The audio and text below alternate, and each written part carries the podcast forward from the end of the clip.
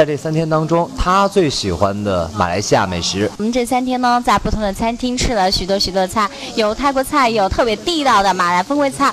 应该说，让我印象最深的是今天的我们的三岛环游中的一个自助午餐吧。自助午餐中，呃，有他们的最特别的沙爹等等。我觉得这样的自助午餐呢，应该说这些菜在马来西亚来说都是很普通的。但是呢，在这样一种环境下，那个小岛那样自自然然、海风的吹拂呀，这样的环境中吃呢，确实给人一种别样的风味。如果您有机会的话，一定要在岛上享用一顿自助午餐。您知道吗？在这个吃自助午餐之前啊，您其实，在海岛之间呢是要走很多的地方的。那从阿瓦纳的它的码头出发呢，首先会去到的是一个施米岛，这是一座非常小的孤岛，但是在上边呢，你会看到很多的伙伴。为什么这么说呢？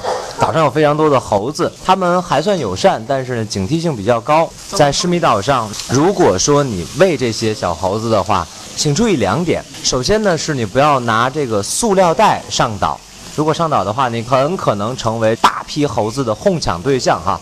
当然说，一位朋友肯定打不过三百多只猴子。另外一点呢，就是您在喂这些小生灵的时候呢，一定要注意站得比它高。如果你要是站得比它低的话，它可能会欺负你。那这就是施密岛。从施密岛出来之后呢，我们又去到了喂老鹰的地方。在这一个非常有意思的海湾当中呢，你会看到很多很多马来西亚当地的鹰。那他们会从天空当中来到海面上捕猎。从这个岛上出来之后呢，还会上到一个非常有意思的岛。OK，现在我们要去的一个地方其实很不起眼，也没什么美景。但是呢，我们要去那儿干嘛呢？就是去体验深海钓鱼的乐趣。其实大家都认为钓鱼呢要用鱼竿，在这我们完全不需要，只需要一根鱼线拴一个鱼钩，然后再加一点那些生肉、鱼肉之类的，就可以钓到很好看、很美味的一些海鱼。